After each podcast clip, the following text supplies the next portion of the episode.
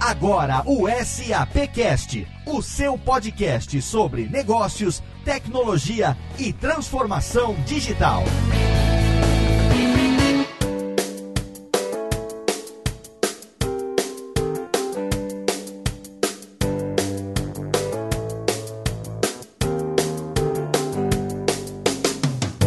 Muito bem-vindo, eu sou Léo Lopes e tá no ar mais uma edição do SAPcast, o podcast da SAP Brasil na sua quinta temporada, agora gravando remotamente nessa época de distanciamento social, mas nós estamos aqui pro nosso encontro para falar sobre negócios, tecnologia e transformação digital, trazendo hoje para você um tema muito importante, um tema muito atual, com uma equipe que, olha, tenho certeza, esse programa vai ter um conteúdo sensacional. A gente vai falar sobre diversidade, inclusão e inovação. E antes de apresentar os convidados do programa de hoje, é claro que eu tenho aqui ao meu lado, ao meu lado no programa, mas lá na casa dele, meu amigo Maximiliano Cunha. Tudo bem, Max? E aí, Léo, tudo bem? Como é que você tá? Mais um programa aqui com todos os convidados de suas respectivas casas. E hoje a gente tem três pessoas mais do que especiais e são todos da SAP, Léo. Exatamente, Max. E a gente, eu quero que você faça, por favor, as honras da casa e apresente os nossos convidados. A gente tem duas pessoas que são da SAP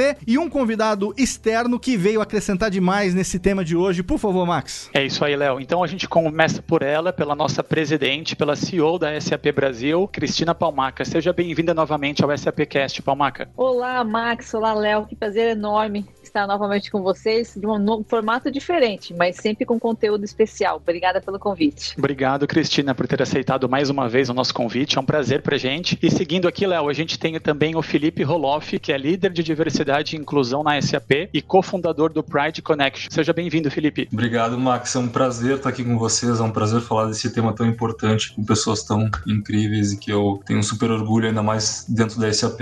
Prazer. Obrigado. Obrigado, Felipe. E para fechar esse time, Léo, a gente tem também o Guilherme Gobato, que é sócio fundador e consultor pela Diálogos Entre Nós, Diversidade e Inclusão. Bem-vindo, Guilherme. Olá, Max. Olá a todos, todas. É um prazer imenso estar aqui com vocês, contribuindo para a promoção e inclusão de diversidades. Obrigado você, Guilherme, por ter aceito o nosso convite e é com esse time de peso que a gente começa mais uma edição do SAPcast.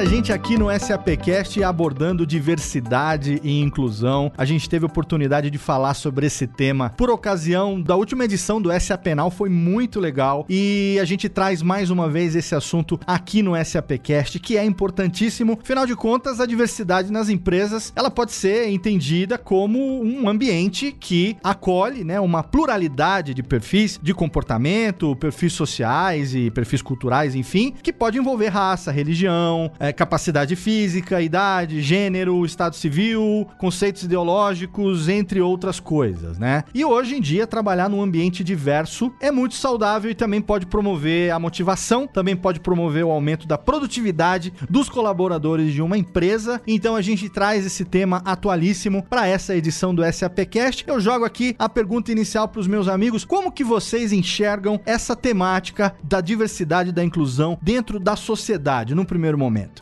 É, naturalmente, quando nós percebemos na natureza, há centenas de milhares de tons de verde. Eu gosto de começar falando sobre a importância da diversidade desta maneira. Então, por que então nós não entendemos e valorizamos devidamente o que nos torna iguais a todo mundo, que são nossas diferenças, sejam diferenças em termos de gênero, orientação sexual, identidade de gênero, pessoas com deficiência, idades e tantas outras marcas identitárias. Nós combatemos de fato desigualdades que são construídas social e historicamente falando. Se o que nos torna iguais são nossas diferenças e o que nos afasta são desigualdades, por que não então irmos juntos com parcerias, alianças, aliados, promovendo essa temática de diversidade e inclusão? O Guilherme trouxe o tema de uma forma muito bacana e interessante. Parece uma coisa tão básica, tão natural e por que que a gente ainda na sociedade enfrenta tantos, tantos preconceitos? Eu acho que essa é a grande pergunta. Eu sou uma pessoa que olho sempre a evolução. Eu acho que a gente já melhorou conceitualmente. Em alguns pontos, eu acho que dentro da sociedade o respeito começou a ser maior, é, ou pelo menos se fala muito mais. Quando eu olho há muitos anos atrás, falar de gênero dentro de,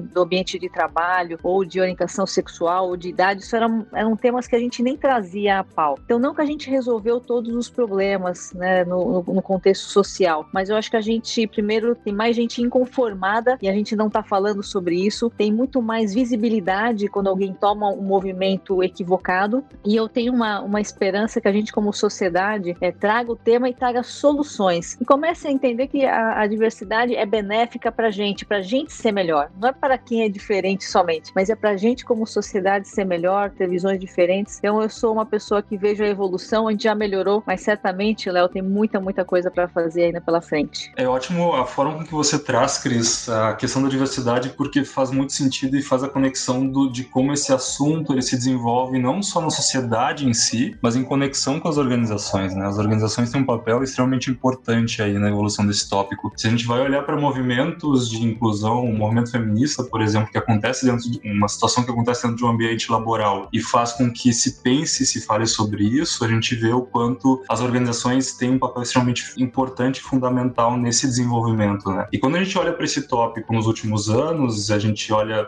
principalmente no Brasil e tenta entender como ele vem avançando, e eu diria que isso tem acontecido nas última, na última década, né, de 2010, 2011, é, a gente vê que o Brasil tem realmente tomado uma atitude em relação à inclusão muito conectada com como as empresas estão entendendo isso. Então, esse movimento social se reflete nas empresas, que se reflete através de pensar em soluções melhores e as soluções vão através do seu produto, do seu serviço, de revisão de processos internos, de analisar essas demografias, né, entender se essa demografia que está fora da empresa dentro da empresa, entender como incluir essas pessoas. Eu acho que esse diálogo vem se cristalizando nas organizações, né? A gente vem redefinindo valores, é, clientes, produtos, serviços, e eu acho que o que falta muito conectado com o que você falou é conseguir ter um debate saudável o suficiente que o desconforto de falar sobre diversidade, que ele acontece, o desconforto é parte desse diálogo, seja tornado como uma ferramenta, né? Uma ferramenta para aprendizagem, uma ferramenta para catarse social. Acho que é super importante isso. E continuando agora com isso que vocês falaram, eu queria aproveitar e trazer a lente para dentro da SAP e perguntar agora para Cris, né? Como líder da SAP, que é a maior empresa de tecnologia, eu queria entender dela o que que ela enxerga e quais são as principais atividades e ações que acontecem hoje dentro da SAP. Que a gente sempre vê que a empresa é super diversa, mas é importante explicar para o nosso ouvinte o que está acontecendo de fato dentro da SAP hoje em dia. É boa, Max. É bom, de fato não é uma coisa que acontece hoje. Eu acho que tem muito a ver com o DNA da empresa. Né? A SAP é uma empresa que tem como característica a diversidade. Né? Talvez por ser uma empresa alemã e atuando em mais de 180 países, é, já só por aí tem uma diversidade cultural bastante grande e a gente tem muita autonomia, a relevância de estar perto dos clientes, de estar atuando perto dos mercados, faz com que a gente tenha que entender, respeitar as culturas e isso já por si só é um dos elementos né, de diversidade e talvez de respeito que a gente leva em consideração. Então, eu estou há quase sete anos na frente da SAP Brasil e o tema de diversidade, no geral, num, universo muito amplo, ele sempre foi muito debatido e são as atividades que fazem que não seja uma missão né, somente pregada na parede, mas que a gente viva essa diversidade, que a gente viva essa diferença e, mais importante, a inclusão. Mas é, eu vou falar um pouquinho do que, que a gente tem feito e mais um, um, um, foco muito grande na parte de inclusão, além da diversidade. Não adianta ter um, uma, uma estrutura diversa e você não, não permitir que as pessoas sejam o que elas são. É, aí você não,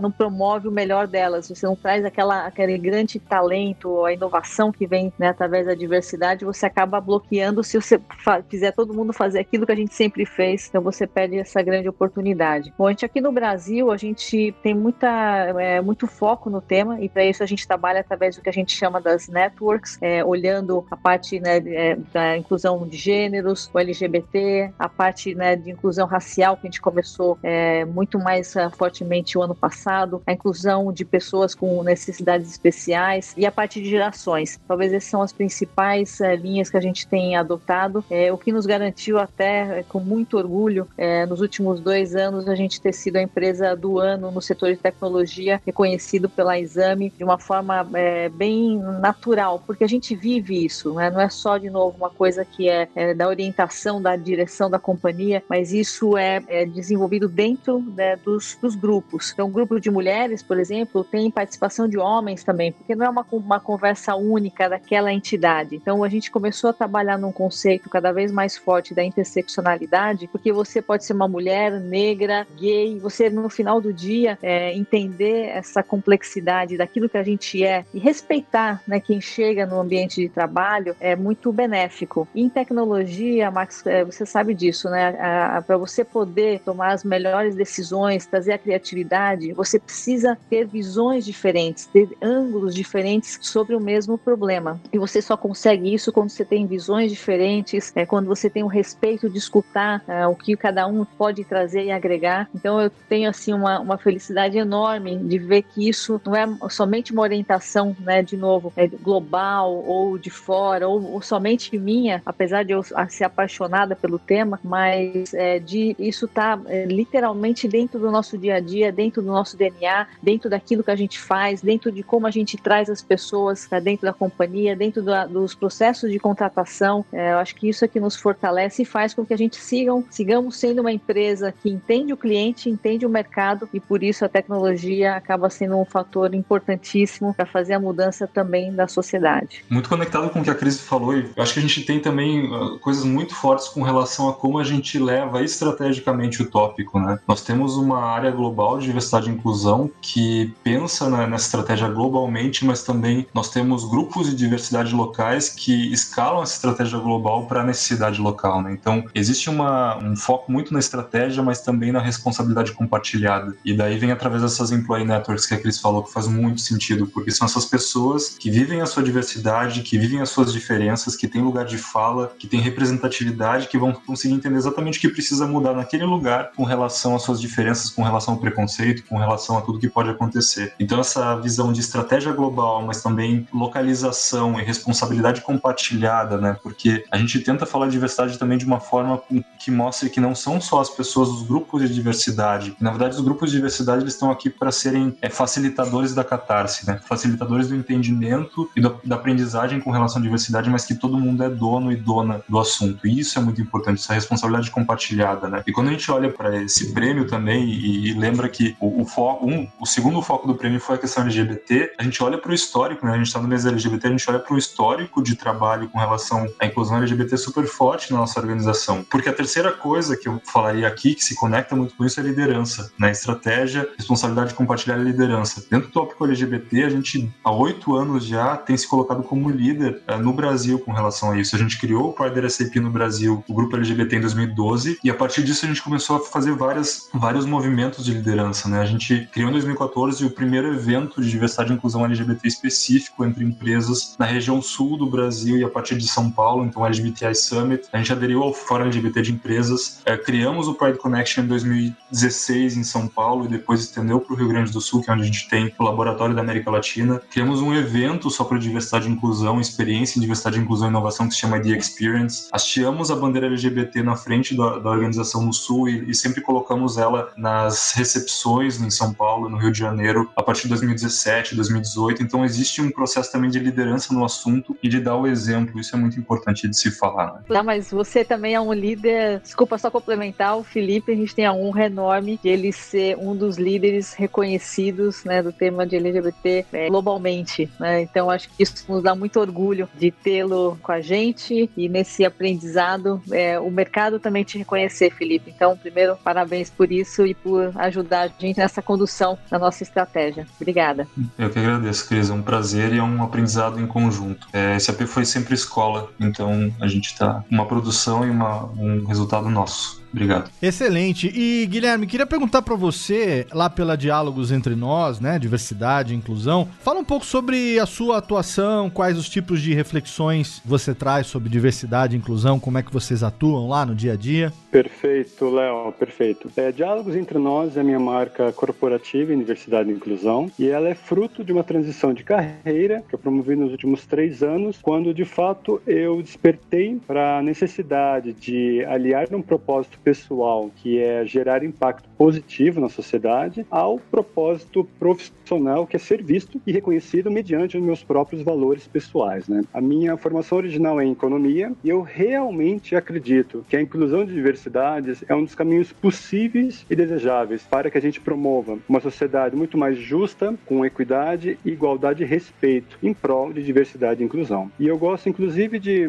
me trazer o próprio conceito do diálogos entre nós, né? brincando com o nós. O nós, como pessoa do plural, na certeza e esperança de que união e boas parcerias promovem muito mais equidade, igualdade e respeito em prol de inclusão e diversidade. E o nós também com plural de nó, obstáculos, dificuldades, mas também ponto essencial que juntos desatamos rumo a mais diversidade e inclusão. E sempre, Léo, com preocupações interseccionais, né? Por exemplo, se estamos falando de mulheres em pautas corporativas, que é o ambiente que nós estamos aqui hoje, de que mulheres nós estamos falando? Para além de mulheres brancas, nós precisamos falar de mulheres negras, mulheres indígenas, quilombolas, mulheres com uma pluralidade de orientações sexuais, mulheres cis, trans, se possuem ou não alguma deficiência. Então eu realmente busco trazer preocupações interseccionais na promoção de diversidade inclusão em pautas corporativas, para que então a gente perceba que para celebrarmos este fato, primeiramente nós precisamos entendê-lo sob suas diferentes lentes interseccionais. Uma vez que a gente compreende, a gente pode de fato celebrar o que nos é natural. Excelente. Então, lembrando sempre o ouvinte do SAPcast que a gente vai deixar, no final a gente vai pedir para você, mas lembrando que a gente vai deixar na postagem desse episódio os links para que os nossos ouvintes possam conhecer mais a respeito também da atividade, né, do Diálogos Entre Nós. Felipe, você também, é, além de fazer parte da equipe da SAP, você é consultor em inovação pela inclusão. A gente fala muito de inovação, inovação, enfim, é, às vezes acaba virando até um daqueles itens que ficam, digamos, vulgarizados na boca do povo, mas o pessoal fala sem saber exatamente do que tá falando, né? Então eu queria que você contasse um pouco sobre, primeiro, essa trajetória e trouxesse um pouco pra gente desse pensamento sobre qual é exatamente a relação que inovação tem com diversidade. Quando a gente fala de inovação nesse sentido, que inovação é essa que a gente tanto ouve falar, hein? Para começar, é importante a gente sempre olhar para as palavras e cuidar muito com as palavras que a gente usa para que o sentido delas não se esvazie, né? É, eu acho que o sentido de diversidade, de inovação inclusão, ele está sendo realmente muito utilizado e às vezes ele se esvazia na utilização, se esvazia no porquê, no como, né? Contando um pouco da minha história para chegar na, na, parte de inovação, eu entrei na SAP em 2012 e antes da SAP, eu entrei na SAP exatamente por uma situação de preconceito. Antes de entrar na SAP, eu trabalhei numa empresa onde eu sofri preconceito por ser gay em 2011 e comecei a questionar, eh, depois desse processo de homofobia, onde que eu ia trabalhar, né? Que, em que lugar eu ia trabalhar, sendo que eu estava no Brasil e aquilo poderia acontecer de novo. Em 2012, no começo do ano, eu acabo entrando uh, como estagiário na SAP e acabo descobrindo que a SAP não só, na SAP, não só não é um problema ser diferente, entre aspas, mas também podia ser solução, né? É, e daí eu começo, faço parte da criação do primeiro grupo de diversidade e inclusão LGBT no Brasil, Pride SAP, e acabo me conectando muito com isso, assim, a minha vida SAP tem muito a ver com inclusão exatamente por causa desse processo. Então, entendendo dessas possibilidades, eu acabo prometendo a mim mesmo, cara, eu vou fazer o possível para que ninguém passe pelo que eu passei antes na outra empresa e trabalhar para que inclusão seja algo real, né? Então, em 2014 eu me torno líder do Pride SAP, do grupo de diversidade LGBT, e junto com isso eu acabo vendo isso o tempo todo, né? Tá, e diversidade gera inovação, gera inovação, diferentes ideias, pessoas que pensam de forma distinta, com um lugar que é psicologicamente seguro para essas pessoas, pessoas darem, darem suas ideias, vai criar inovação, tá? Mas o que, que realmente é isso? Em 2016 eu acabo me formando dentro da SAP como coach Design Thinking, que é uma metodologia de inovação que a gente usa. Em 2018 eu acabo apresentando um TEDx sobre inclusão, preconceito e inovação, onde eu falo sobre segurança psicológica, criatividade, a performance de identidade, pertencimento e como isso tudo gera inovação. Mas aí eu começo a pesquisar muito a fundo esse assunto, porque eu queria entender, tá, mas como de forma processual, de forma real, como é que essa inovação ela acontece? Que inovação é essa, né? E daí eu me deparo com um estudo da Deloitte, que é uma curva de maturidade, dos níveis de maturidade de diversidade e inclusão das organizações, e lá tem mais ou menos escrito que esses níveis vão desde uma organização que não pensa e não fala sobre diversidade, até um nível onde a empresa não só fala sobre diversidade, tem seus grupos de diversidade, é uma prática dentro dos processos da empresa, mas também ela cria inovação a partir disso. E daí eu fiquei mais curioso ainda, né? Tá, mas que inovação é essa e como é que se cria inovação a partir da diversidade? Fazendo parte de um grupo de diversidade, sendo líder há algum tempo, eu decidi, tá, que naquele momento eu ia para academia, então vou estudar sobre isso. Ano passado eu entrei no mestrado em design, a partir dessa vivência de design thinking, e comecei a estudar, então o meu foco sempre foi em entender através da teoria, prática, reflexão, como se cria inovação a partir da diversidade, que é exatamente isso. E daí eu entendi que no design se fala muito isso, né, que todo mundo é um possível designer, todo mundo é um designer em potencial, porque a gente faz coisas, né? A gente cria coisas. Só que nem todo mundo tem acesso às ferramentas, a espaço, a espaço seguro e a possibilidade de criar. E são esses grupos de invulnerabilidade social que são os grupos que menos têm a possibilidade de serem designers. Então, mesmo que a gente tenha um potencial de criar e todo mundo tenha, e nem todo mundo é desenvolvido esse potencial. Nem todo mundo consegue desenvolver seu potencial de design. E daí eu me deparo com uma teoria que é a teoria dos intérpretes, que fala que no, na inovação, a gente sempre em processo de inovação a gente tem que procurar os intérpretes da realidade, eles vão ser no ecossistema da empresa, vai ser o cliente, vai ser o fornecedor, vai ser o parceiro, vão ser as,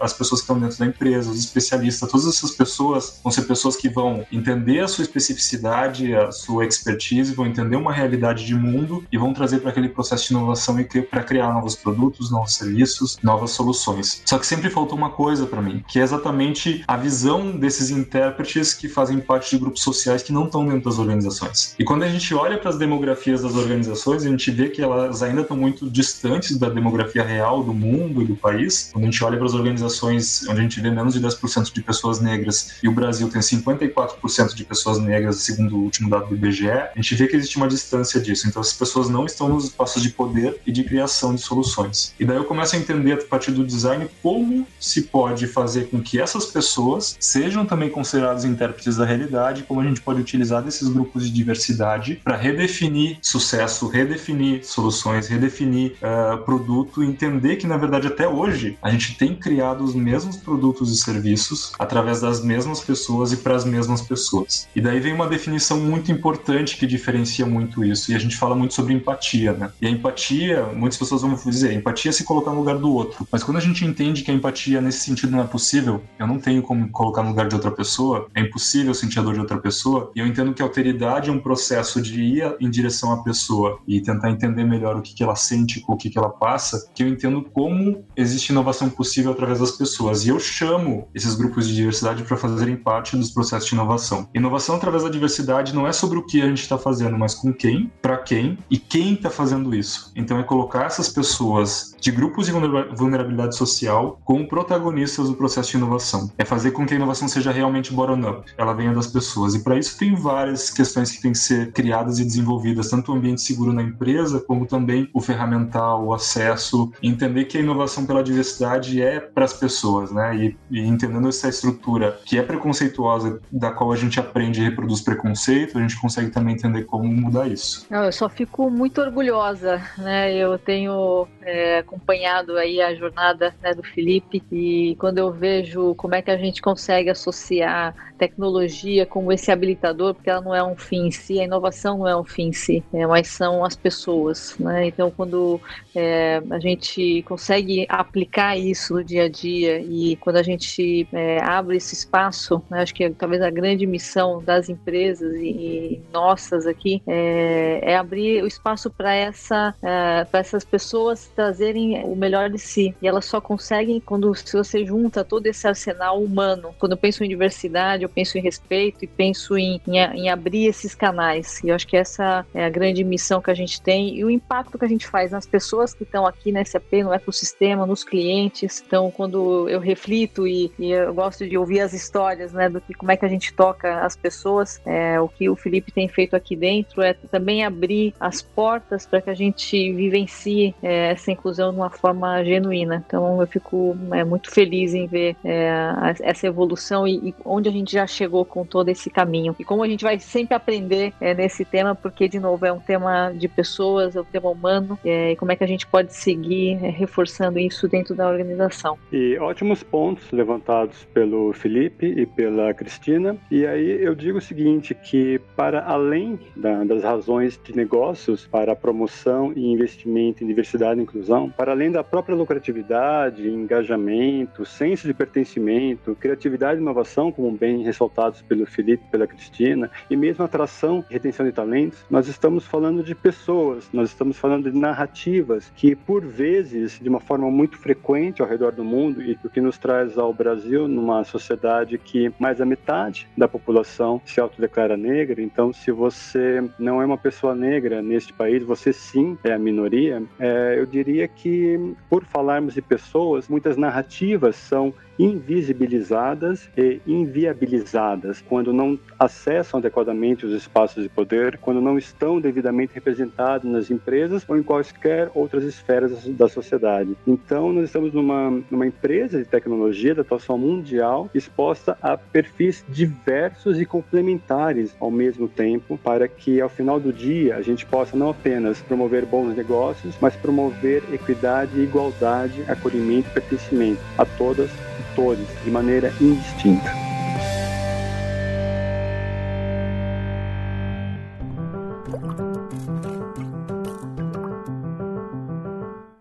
A gente sabe que todo mês de junho, aqui no Brasil, a gente comemora o mês do orgulho LGBTQI. Inclusive, no dia 14 de junho, teria a famosa parada do orgulho LGBT na Avenida Paulista, em São Paulo. E a gente viu que isso aconteceu numa celebração online, num evento que teve muitos artistas do movimento e foi uma coisa muito bonita que aconteceu em São Paulo. Guilherme, queria que você falasse um pouco sobre como que surgiu né, esse mês do orgulho e também vamos entender um pouco pouco, vamos conversar um pouco sobre é, por que, que o orgulho é importante, afinal de contas. Ótima, ótima pergunta, Léo. Então é o seguinte, a gente tem que fazer um resgate histórico de mudanças estruturais e estruturantes que permeiam o movimento LGBTI+, ao redor do mundo, num primeiro momento a partir dos Estados Unidos. Na década de 60, mais especificamente em 69, teve o que se conheceu mundialmente a revolta no bar chamado Stonewall Inn, é, no bairro de Greenwich Village, em Manhattan, Manhattan. Que bar era esse naquele período? Num período no qual uh, ser LGBT era proibido pela Constituição de, de todos os estados norte-americanos. Este bar ele recebia diversas tribos, diversas pessoas dentro da, do movimento LGBT à época que não se reconhecia assim de fato, era apenas um movimento intitulado Movimento Gay ou por direitos homossexuais. E lembramos que naquele período o consumo de bebidas alcoólicas era proibido. Então tinha a instituição da da lei seca, e essa proibição na, no comércio de bebidas alcoólicas fazia com que constantemente policiais e mesmo outras chamadas gangues poderiam extorquir os frequentadores da, desses bares que vendiam bebidas alcoólicas, lembrando que Stonewall era um bar que não tinha licença para vender bebidas alcoólicas e frequentado pelo público LGBT naquela época. Então, após diversos fatos e repressões contra as pessoas que frequentavam a, a, o bar Stonewall, se viu-se então na, na posição de reivindicar por direitos, reivindicar por aceitação, reivindicar por acolhimento, sem deixar de resgatar as mudanças que o mundo estava sofrendo até então. No ano anterior, em 1968, foi um ano emblemático para a história do Ocidente. Nós tivemos transformações de fato em papéis de gênero, de sexualidade, da relação com o próprio corpo, um contra-movimento hippie, que fez com que, pouco a pouco, e de uma maneira bem clara, de um ano para o outro, as pessoas, no caso os LGBTs, que estavam em situações de vulnerabilidade, vulnerabilidade, muitos, muitas pessoas de baixa classe é, social, pessoas negras, pessoas latinas, pessoas trans, as travestis, inclusive, elas se viram então empoderadas, antenadas com movimentos por mudanças, com movimentos por conquistas de direitos civis já vindas do ano anterior. E num certo dia, num dia 28 de junho de 1969, que não foi um movimento coordenado, não foi uma, uma,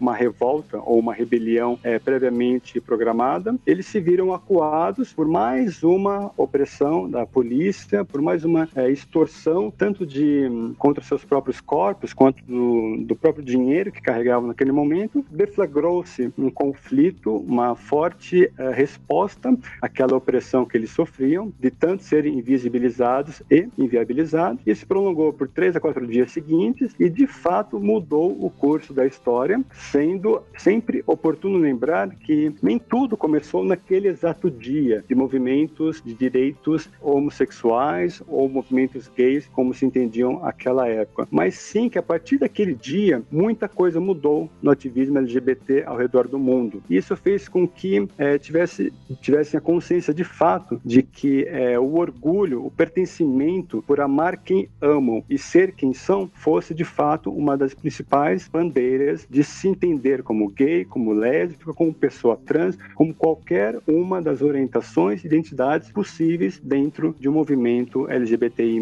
à época. E isso, inclusive, chega aqui no Brasil de uma outra forma. Lembramos que o Brasil, na, naquele mesmo período, de 68 para 69, vivia um período de forte repressão política. Né? Nós estávamos sob o governo ditatorial, inclusive em 68, com a emissão do AI-5, com, com cerceamento de liberdades públicas, legislativas em grande escala. Isso fez com que a onda promovida, reverberada por Stonewall, de luta e ampliação de direitos é, do movimento LGBTI, tivesse um certo tempo de maturação aqui no Brasil, que fez com que, ao longo da década de 70, é, os movimentos homossexuais, entendidos à época, pudessem se estruturar sob forte repressão política, culminando então ao final da década de 80 com o surgimento de grupos políticos e de movimentos sociais por direitos uh, homossexuais, e eles entenderam perfeitamente, e é uma das coisas que eu gosto de ressaltar na, no meu trabalho em diversidade e inclusão, e que alianças e aliados são fundamentais. Naquele momento, aqui no Brasil, percebeu-se junto a movimentos eh, de lideranças negras no final da década de 70 e junto ao, ao próprio movimento sindical, numa contraproposta, pedindo por maior abertura política, pedindo por maiores eh, direitos em termos de liberdades individuais, o movimento LGBT ele se uniu a esses, a esses movimentos considerados dissidentes à época e fez então com que pouco a pouco, no início dos anos 80, nós pudéssemos então perceber aqui no nosso país uma luta por direitos, uma luta pelo orgulho de novamente eu falo ser quem somos e amar quem amamos unicamente. E nisto uh, reside até a própria o próprio Stonewall brasileiro, que é considerado em 83 é, numa numa repressão uh, policial que teve num bar aqui em São Paulo, frequentado por lésbicas, onde por alianças e aliados o movimento feminista interagiu com as mulheres lésbicas e se contrapôs àquela mesma repressão num outro formato, numa outra realidade, de forma a manter e preservar a integridade daquelas pessoas. E aí eu digo o seguinte, que como homem, homem branco homem, e homem branco gay, que eu sou e que eu exerço com total representatividade, é muito necessário, é vital que nós possamos de fato exteriorizar quem somos, que nós possamos de fato ter orgulho dessa história construída ao longo de 50 anos, 51 anos no movimento de Stonewall e de 40 anos para cá em termos da celebração e da valorização de uma busca de direitos e ampliação de pessoas LGBTI+, que basicamente, unicamente não querem mais direitos ou menos direitos, querem apenas as iguais oportunidades de inclusão e de respeito acolhimento no mercado. Excelente, Guilherme, e é uma fala importante porque muitas vezes, o próprio Felipe falou, né, no primeiro bloco, a gente acaba utilizando, orgulho é uma das palavras também que a gente acaba utilizando bastante no dia a dia e corremos o risco de perder o significado dela de tanto que se fala, né? Então trazer essa reflexão da importância da origem e da evolução e o que é efetivamente orgulho, eu acho que é bastante importante. É isso, Léo, e obrigado Guilherme também pela pelo histórico e pela por criar essa base de conversa, né? Eu acho que é extremamente importante resgatar para a gente conseguir entender muito do porquê dessa palavra, desse sentimento, dessa necessidade de validação que ela acontece. É, eu gosto de falar muito do processo de sujeição, né? Que a gente vive desde que a gente nasce, somos crianças, adolescentes, nos entendemos na sociedade e a gente entra num processo de sujeição e definição de sujeito, né? Como identidade particular ou pública, né? Quem a gente é perante essa estrutura social, perante essa sociedade que nos olha de forma pública, os nossos corpos e identidades se tornam públicos e elas são legisladas pelas pessoas, né? Dizem se está certo ou se está errado, ou se é bom ou se é ruim. E nesse processo, o orgulho de ser quem se é, é roubado, né? Ele é, ele é, de certa forma, ele é tirado das pessoas que são diferentes e que existe algum tipo de conotação ruim à identidade delas. E se eu sou um problema e se eu sou algo errado, por que, que eu vou ter orgulho de mim mesmo? Né? Muito sobre isso. E daí muitas pessoas vão falar das siglas, né? De tem muitas siglas LGBTQIA e reclamam de, de algo nesse sentido, né? Por que tantas siglas se somos, somos todo mundo seres humanos, né? E isso já conota algo importante, né? Porque só isso já confessa os nossos privilégios, porque já se sabe o que a gente é desde sempre, né? Quem contesta as siglas, as identidades, as, as palavras que são extremamente importantes, as informações, já tem privilégios desde sempre, já sabe quem se é. Porque as palavras têm muito poder, né? E às vezes elas são a diferença entre uma pessoa existir ou não. Quando a gente acha durante muito tempo por preconceito que existe na sociedade, que a gente é um problema e de repente existe uma palavra, né? Para aquilo que a gente é, é libertador. Então, e palavras fazem pessoas e identidades existir existirem. Essa é a grande questão da questão do orgulho LGBTQI+, e, e todas as outras siglas. Falar de orgulho é sobre vivenciar o que você é e amar quem se é sem medo, né? A Nina Simone, eu gosto muito de usar a fala dela, ela falava que liberdade para ela era não ter medo, não ter medo de viver, não ter medo do preconceito, não ter medo, né, de sair à rua. E essa liberdade vem também por meio do orgulho de ser quem se é, como muito falou o Guilherme. Não só de forma singular, mas também de forma coletiva, porque o movimento social coletivo ele é extremamente importante. Ele valida de forma coletiva as existências das pessoas. No fim, a gente é real, nós somos reais porque somos juntos, né? Juntas e juntos. E é muito sobre isso o movimento de orgulho LGBT. É perfeito que o Felipe bem, ah, bem trouxe sobre, inclusive sobre a fala da própria Nina Simone, né? O que é liberdade para ela. E mesmo após, Léo, mesmo após Cristina, Felipe, todos e todas nos ouvindo aqui, mesmo após tantas e tantas lutas, tantas pessoas que foram ceifadas, tantas vidas que foram ceifadas ao longo desses 50, mais de 50 anos de, de movimento LGBTI ao redor do mundo, nós ainda temos aqui no Brasil muito a conquistar. Por exemplo, nessa semana que comemorou-se o primeiro aniversário da criminalização da LGBTfobia aqui no Brasil. São conquistas muito recentes. É, no mês passado, em maio, nós então tivemos o entendimento pelo STF da inconstitucionalidade da proibição de pessoas gays, pessoas bissexuais, pessoas trans de doarem sangue. Então, se eu, como homem gay, fosse doar sangue, eu teria que anular a mim mesmo numa trajetória tão, assim, tão é, pessoalmente dolorida de sair do armário e mentir que não, eu não sou um homem gay. Algo que tanto nós lutamos para ser de fato quem somos, sob pretexto de sermos uh, recusados para doar sangue, para ajudar uma vida. Então, nós não estamos falando de mais ou menos direitos, estamos falando da visibilização de vidas e narrativas. E para isso, temos muito a manter, obviamente, e ainda muito mais a conquistar, para que de fato nós possamos caminhar para uma sociedade com maior segurança psicológica, tanto em empresas, quanto em, em organizações civis, quanto no próprio Estado. Ô Felipe, eu queria aproveitar dentro disso que a gente está conversando aqui para refletir um pouco sobre quais ações ou atitudes né, devem ser adotadas, porque tem muita empresa que está começando ainda a falar sobre esse tema. É um tema importante, é um tema necessário, é um tema atual, mas que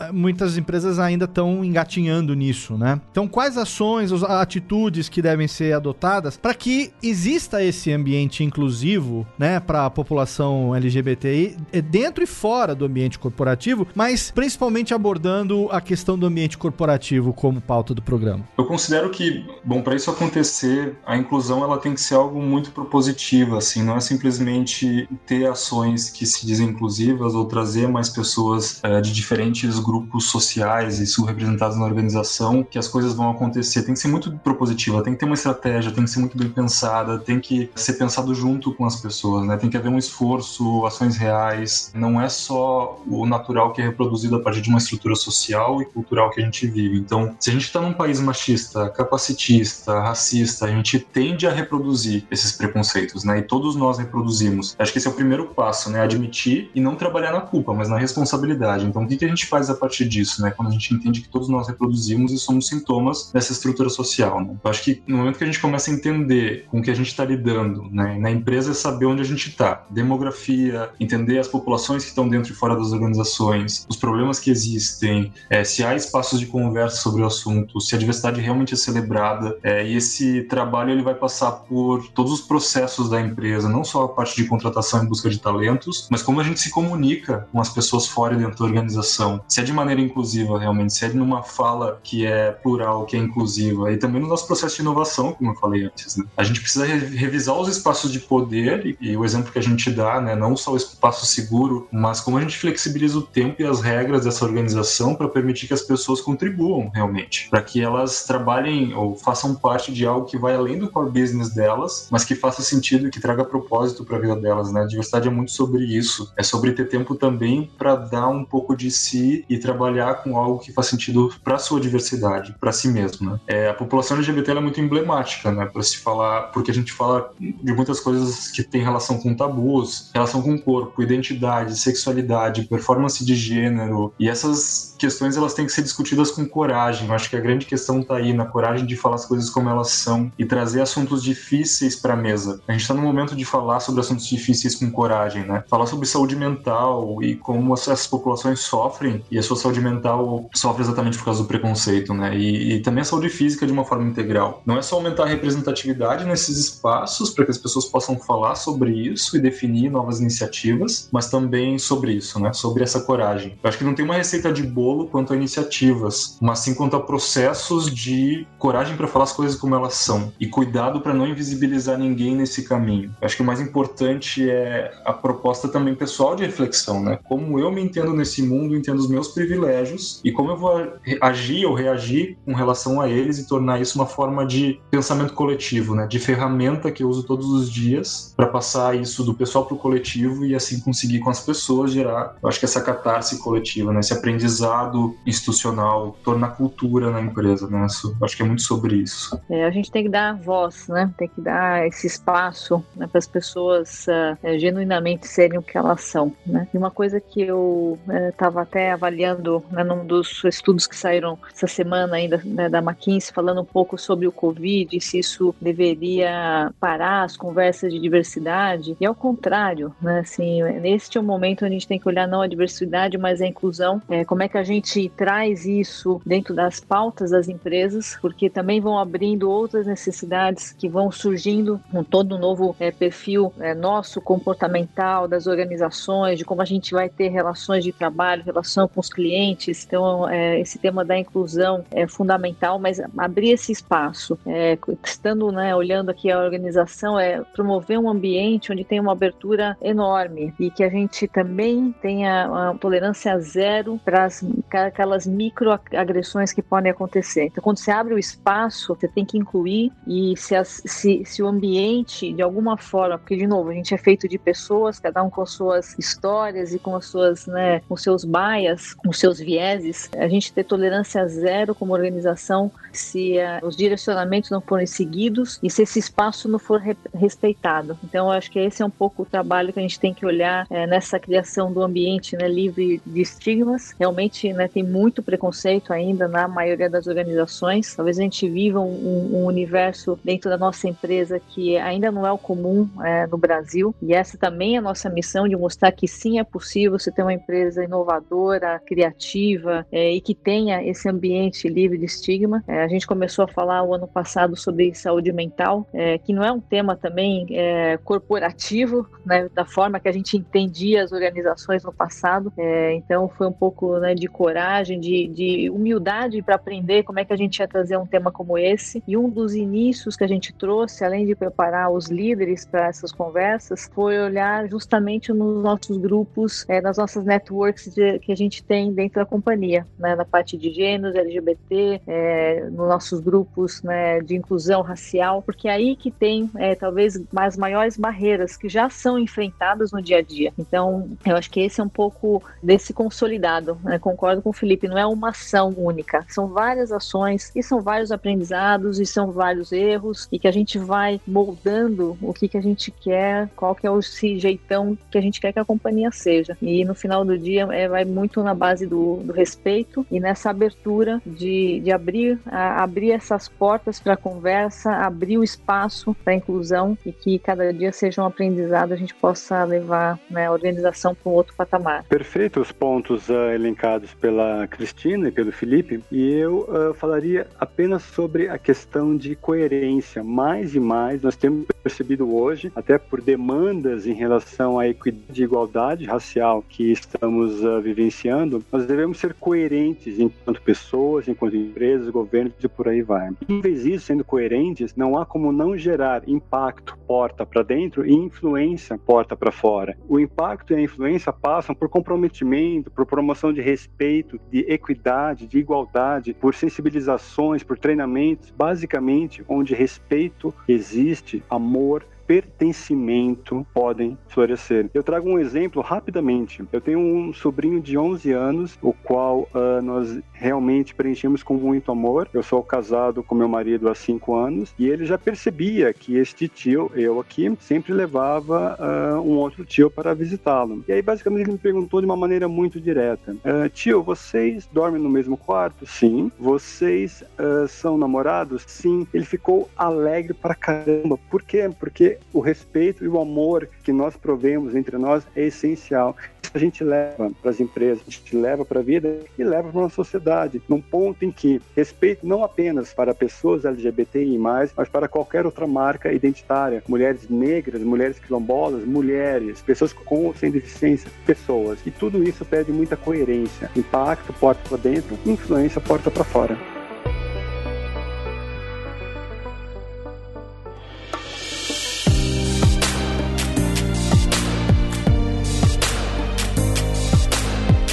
Bom, a gente falou bastante nos blocos anteriores que para essa construção de um futuro mais inclusivo, as empresas e lideranças têm um papel fundamental. Com isso, a gente percebe que realmente é preciso engajar. E para que esses líderes sejam de fato aliados e agentes dessa diversidade e assim possam influenciar positivamente os demais colaboradores. Então, com isso, eu queria fazer uma pergunta agora para o Felipe e para o Guilherme. Uma vez que a gente entende a importância desse posicionamento dos líderes frente a esse tema, quais são as atitudes que vocês esperam? De suas lideranças ou das lideranças como um todo? A gente falou muito disso já uh, sobre coragem, né? Sobre coragem de lideranças. Eu gosto muito de falar sobre isso porque coragem, além de ser ter um significado importante, que é um ato do coração, ele é muito mais do que significado. Ele não é algo, ele é algo muito mais sério, né? Ele é mais do que uma expressão. Fala sobre tomar decisões. Essas decisões às vezes são decisões super difíceis e que vão contra todo um sistema, toda uma estrutura que ensinou a gente o contrário, né? Tomar decisões decisões com relação à inclusão, precisa se ter coragem, né? É, é desafiar o status quo todo o tempo. Ter coragem hoje não significa que a gente vai ter coragem amanhã, porque é uma decisão diária. Então, tomar decisões sobre inclusão no mundo estruturalmente preconceituoso, essa é uma liderança corajosa. A Cris falou um pouco antes sobre o Covid, né? Sobre a crise que a gente está passando e várias outras crises que a gente passa. Uh, o Yuval Harari, que é um historiador, filósofo, escritor, ele fala que é em momentos de crise que a gente toma as decisões que vão criar o amanhã, que vão definir nosso futuro. Quando a Cris fala do Covid e do que a gente está vivendo agora, e que a gente tem que falar mais ainda sobre diversidade, eu acho que é sobre isso. É esse tipo de liderança que a gente precisa. A gente não pode voltar para um normal onde o que aconteceu com George Floyd, por exemplo, é algo normal. Acontece o tempo todo. A gente precisa ter inclusão como um diálogo constante com desconforto, né? Porque é sobre se olhar no espelho, não gostar do que se vê e mesmo assim isso te empurrar para movimentar as coisas, para movimentar as pessoas, para tomar essas decisões. Eu acho que olhar para si mesmo admitir, entrar em desconforto, encarar que sim, a gente reproduz preconceito, portanto, uh, se possibilitar aprender com isso, isso é ser uma liderança corajosa. Isso sim é o que é esperado dessas lideranças, né, ao meu ver. É uma liderança que se coloca vulnerável, que compartilha suas dores e dificuldades, que compartilha humanidade e admite que nesse processo a gente vai errar, mas também vai errar tentando fazer e construir algo melhor. É isso que eu acho que a gente precisa ter das lideranças, né? E mais do que nunca, a gente precisa de lideranças corajosas e, e, precisa que todas as pessoas sejam lideranças, porque todo mundo de alguma forma é uma liderança, né? Quando a gente fala que inclusão só acontece se for proposital e esse propósito e as decisões que a gente toma agora são as decisões que vão construir nosso futuro, nosso mundo, é dessas lideranças que a gente precisa. Então, Max, seguindo nessa linha, como o Felipe trouxe lideranças corajosas, a importância e a relevância de, de termos líderes nesse sentido, eu respondo essa questão trazendo sobre segurança psicológica, na verdade, né? Que é um dos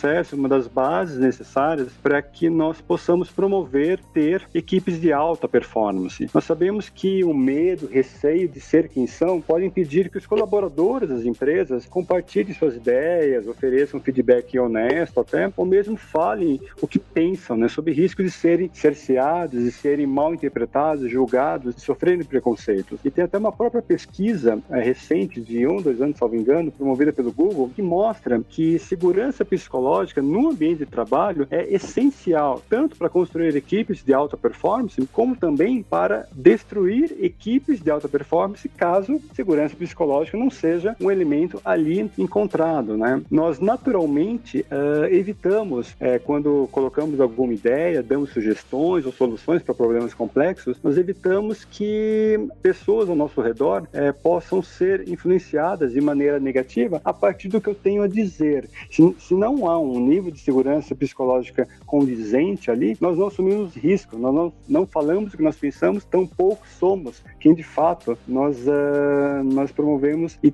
e entendemos ser. Então é fundamental, segurança psicológica é fundamental ter curiosidade e respeito em condições possíveis para que mais e mais perfis possam se desenvolver plenamente. E isso é um papel fundamental, não apenas, mas também da liderança. Muito legal, Guilherme. E agora, para fechar, eu queria ouvir novamente da Cris, que além de ser a nossa líder na SAP Brasil, é também a pessoa que está à frente da nossa empresa, que, como a gente já escutou bastante hoje, é referência dentro desse tema. Cris, como é que você enxerga o seu papel frente a essas questões de diversidade que a gente tanto falou? Bom, meu papel é ajudar a criar esse caminho né, que a gente discutiu e que possibilita tantas, tantas oportunidades. É, eu tenho uma responsabilidade grande, primeiro uma honra enorme de ter um grupo aqui no Brasil de né, mais de duas mil pessoas apaixonadas né, por aquilo que elas fazem. E eu sou apaixonada pelo tema de diversidade porque eu acho que é, de verdade é o que transforma, é o que faz a gente ser humano, é, o respeito é essa base que traz a diversidade junto, é, não é um fim si, mas ela é uma consequência, é uma consequência daquilo que a gente faz. E no meu papel, é, eu tento liderar pelo exemplo, liderar é, aprendendo todo dia, porque tem muito aprendizado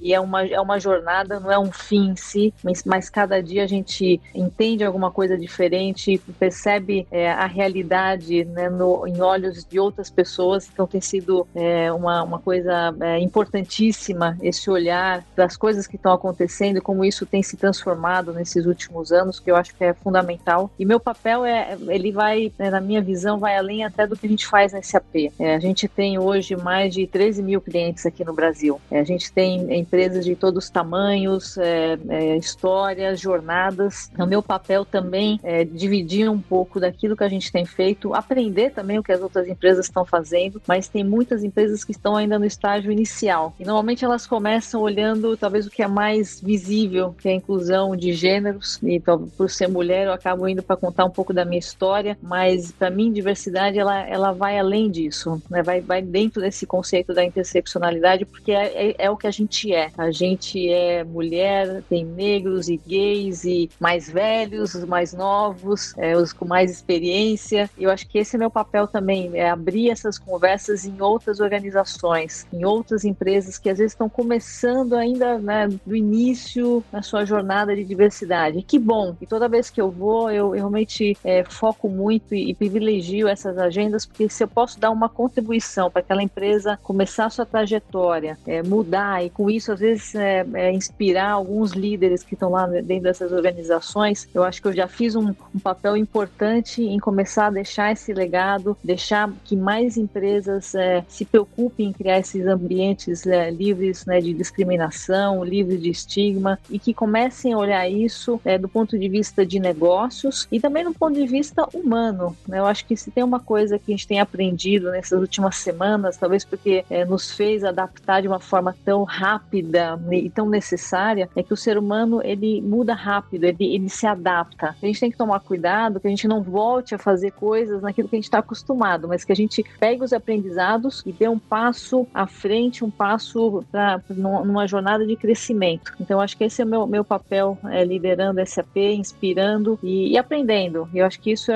é, uma coisa fantástica. Quando a gente olha as competências né, para né, pro, os próximos uh, anos, que na verdade já são agora, é, são basicamente as três que a gente já falou aí ao longo da sessão. Né? Uma é a criatividade, segunda é empatia, talvez nunca tivemos que exercitar isso com tanta né, profundidade nessas últimas semanas. E o terceiro, o Felipe falou é, é, é, insistentemente, eu acredito também fortemente, que é a coragem. A gente vai ter que ter muita coragem, a gente tem que ter coragem para fazer o que tem que ser feito, para fazer as provocações corretas, para às vezes tomar decisões é, não tão populares, mas que nos façam melhor como ser humano. Então que a gente siga esse propósito, siga na linha daquilo que a gente acredita e dos nossos valores. E certamente a gente vai estar liderando, se não na perfeição, mas certamente com o objetivo de fazer desse uma organização e uma sociedade bem melhor, Max. Excelente, Cris. Muito obrigado. Gente, olha, é um assunto fascinante, importante que a gente poderia conversar aqui durante horas. Inclusive, a gente vai ter um adendo a esse programa daqui a pouquinho. A gente vai ter aqui a Dani Lima batendo um papo rápido comigo e com o Max também no finalzinho do programa. Então você, ouvinte, segura mais um pouco, porque agora eu tenho que agradecer, infelizmente me despedir, mas agradecer a presença dos convidados que trouxeram essa discussão tão enriquecedora no programa de hoje, começando pelo nosso convidado. Então, muito obrigado, Guilherme Gobato, você lá da Diálogos Entre Nós, a gente como sempre vai deixar links no post, se você quiser, deixar também o seu LinkedIn. Qual a melhor forma da gente conhecer um pouco mais o seu trabalho, Guilherme? Bom, eu começo me despedindo de vocês todos e todas. Foi um prazer imenso,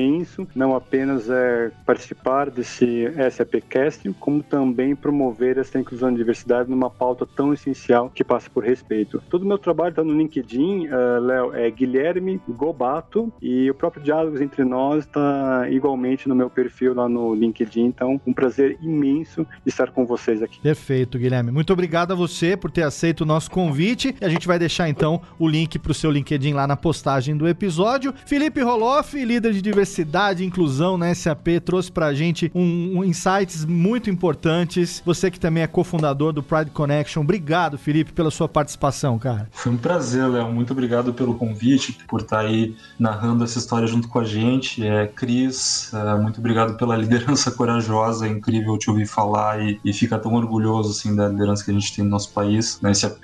Guilherme, muito obrigado por trazer os insights e essa, esse conhecimento basilar para a gente fazer e falar sobre tudo isso. Obrigado pelo convite, foi um prazer. Você, Felipe, também, a gente pode deixar o link para quem quiser fazer parte da sua rede de, de relacionamentos profissionais lá no nosso post? Claro, é, meu LinkedIn é meu nome, então Felipe Roloff. É, eu falo bastante sobre diversidade na SAP, também sobre o Pride Connection e trabalho junto com outras empresas ali, e ajudando essas empresas a entenderem como incluir uh, pessoas LGBTs no ambiente de trabalho e fazer esse trabalho que a gente tanto fala, né? Então é isso, obrigado. Excelente, muito obrigado. E eu quero aqui encerrar me despedindo dela que teve no primeiro episódio do SAPcast. A gente já tá aqui na quinta temporada, 72 programas, vários spin-offs e ela continua sendo a madrinha do nosso podcast, a presidente da SAP Brasil, Cris Palmaca. Obrigado, Cris, demais. É sempre um prazer falar com você e receber você aqui. Léo, muito, muito obrigada. Sua energia é contagiante. Max e todo o time que fazem né, o SAPcast ser essa uh, grande forma da gente mandar nossas mensagens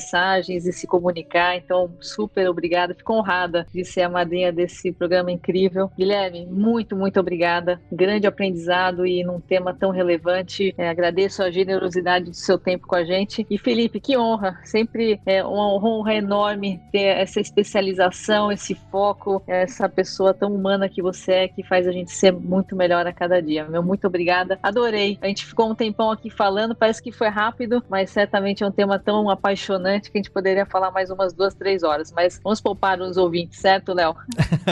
Sim, Cris. Eu quero agradecer demais vocês que estiveram com a gente no programa de hoje. Já já eu me despeço também do Max, porque agora a gente vai receber aqui a Dani Lima pra gente bater um pouquinho mais de papo. Então você, ouvinte, segura que tem mais um bloco pra gente conversar nesse episódio riquíssimo do SAPcast. volta,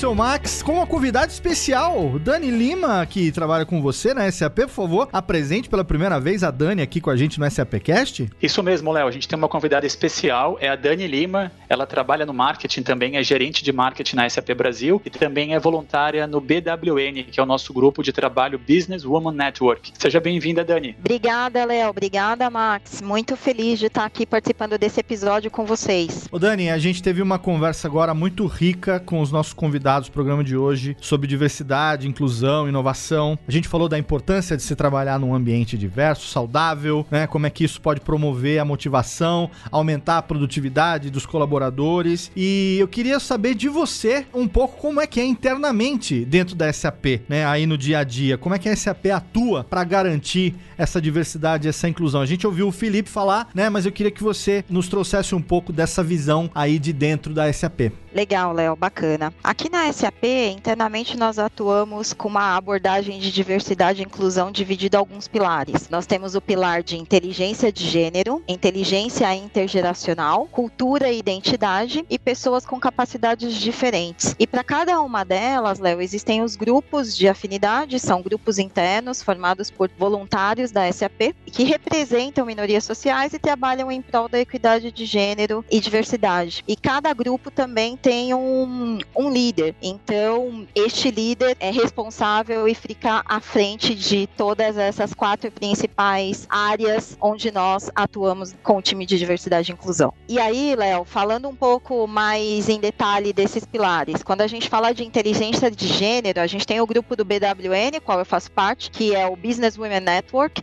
Ele busca oferecer apoio e oportunidades para mulheres. E o nosso objetivo aqui é trazer à tona para a empresa a questão da equidade de gênero. Então, nós temos diversas ações internas que promovem isso, como speed mentoring para mulheres, onde mulheres mentoram mulheres. A gente tem um programa de aceleração de liderança para mulheres, a certificação ED, onde nós, a SAP, foi certificada como uma das empresas que tem igualdade de salários para os mesmos cargos entre homens e mulheres, por exemplo. Indo já para o segundo pilar, falando de inteligência intergeracional, a gente tem o Generations at SAP, que foca nas quatro diferentes gerações trabalhando juntas dentro da SAP. E exemplos de ações disso interna, nós temos o Reverse Mentoring, onde uma geração Z, por exemplo, pode mentorar uma geração Y. A gente tem um programa de atração e retenção de Early Talents, que foca na contratação de estagiários, youngest professionals, etc. Temos também a parte de, do quarto pilar, que é o pessoas com capacidades diferentes, nós temos o DAP-TCP, que é um grupo focado na inclusão e acessibilidade de pessoas com deficiência. Então, nós temos recrutamento, atração e retenção de talentos para CD. A gente também tem uma ação interna como um café de empatia, que é um evento onde os nossos funcionários tomam um café da manhã vendado e são guiados por outros colegas, até para eles entenderem como é a vida de uma pessoa com deficiência auditiva, por exemplo. Além de um programa, que é um programa global e América Latina, que é o Autism at Work, que traz toda a questão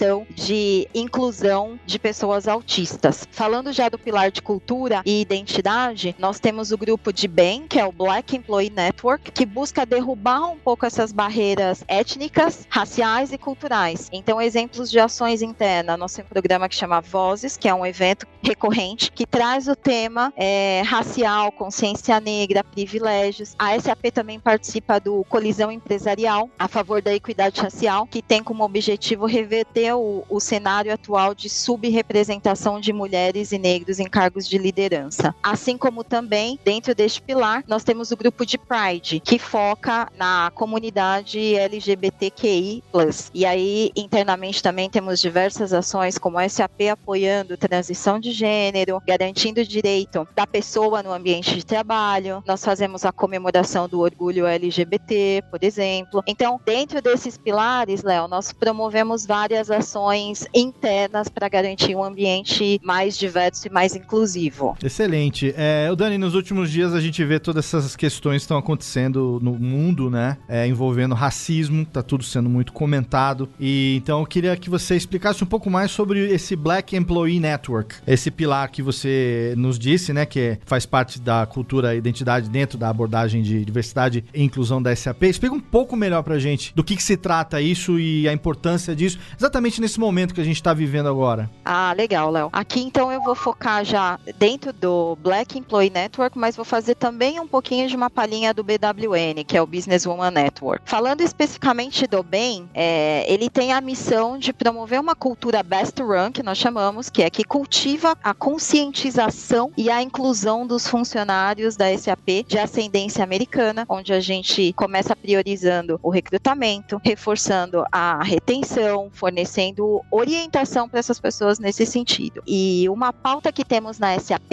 é a interseccionalidade. Quando nós falamos no BWN de equidade de gênero, oportunidade de crescimento profissional para as mulheres, a gente está incluindo também as mulheres negras aqui. Nós consideramos mulheres cis, as mulheres é, 45 mais, mulheres com habilidades diferentes, LGBT. E como você falou, Léo, nos últimos dias, os negros e o racismo, esses dois temas são, é, estão sendo muito comentados e, de acordo com o Instituto de Pesquisa Econômica Aplicada, aos 16 anos, 13% das mulheres negras trabalham e apenas 5% dos homens brancos. Uma mulher negra, por exemplo, ganha um terço do salário de um homem branco. Também não podemos esquecer aqui, Léo, que a mulher negra, em tempos de pandemia, é a que mais sofre violência doméstica, segundo os, os estudos atuais. Então, a pauta da mulher negra no mercado de trabalho, ela é urgente, ela deve ser tratada com muita seriedade. Não sei se você sabe, Léo, por exemplo, dia 25 de julho é o Dia Internacional da Mulher Afro-Latino-Americana e Caribenha. Não sabia. Essa não, comem- não sabia. Não sabia? Não. Pois é. Essa comemoração, ela teve início no ano de 1992, em São Domingo, na República Dominicana, e com a realização do primeiro encontro de mulheres afro-latino-americanas e afro-caribenhas, além da criação de uma rede de mulheres afro-latino-americanas e afro-caribenhas. Desse encontro também foi definido que no dia 25 de julho é o dia oficial da comemoração da mulher afro-latino-caribenha. E aqui no Brasil, Existe uma lei, que é a Lei 12.987 de 2014, que instituiu o Dia Nacional de Teresa de Benguela e da Mulher Negra. Então, Léo, nosso objetivo aqui na SAP, essas datas, por exemplo, nós vamos lembrar e nós vamos dar vozes para as mulheres negras. E, e esse tipo de dado, Léo, por exemplo, é um dos exemplos de temas que nós queremos trabalhar e fazer ações internas para que os nossos funcionários tenham conhecimento disso. E aí, Léo, para fechar, acho que o principal objetivo aqui de todas as nossas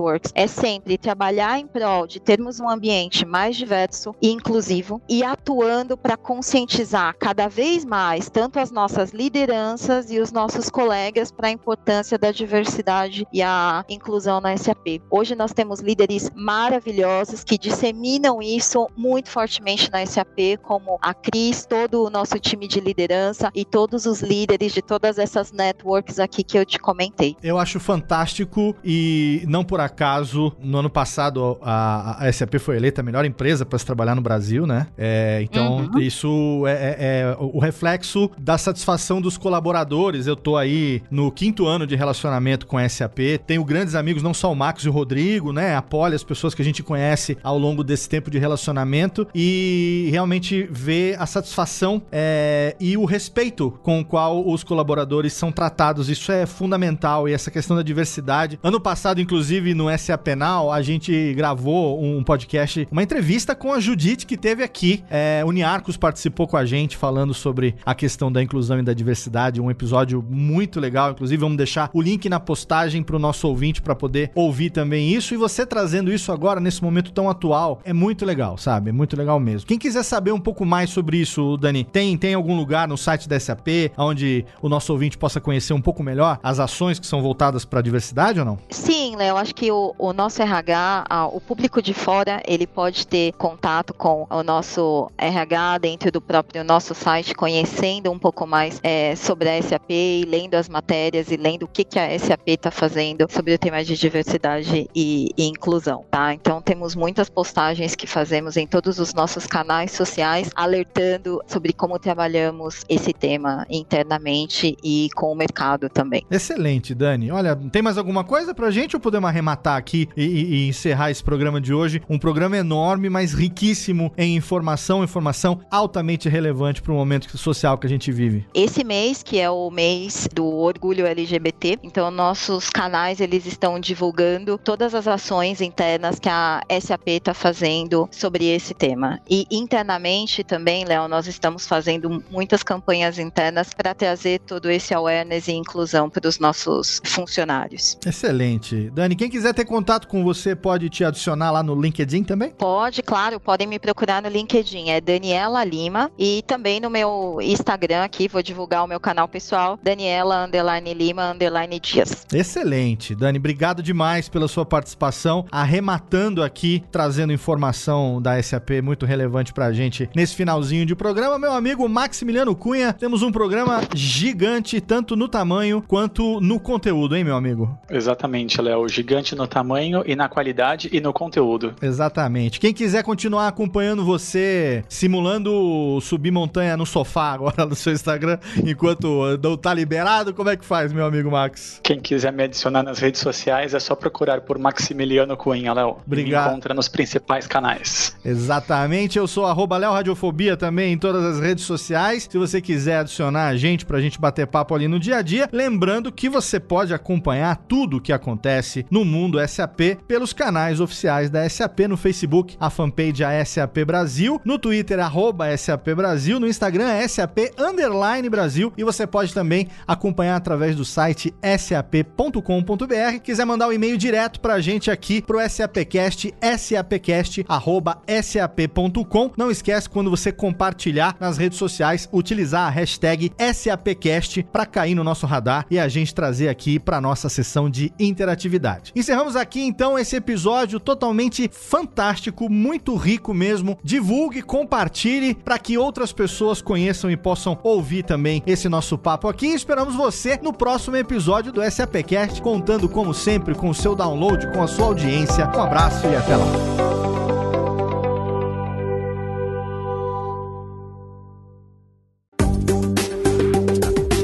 Para mais conteúdo SAP, acesse sap.com.br.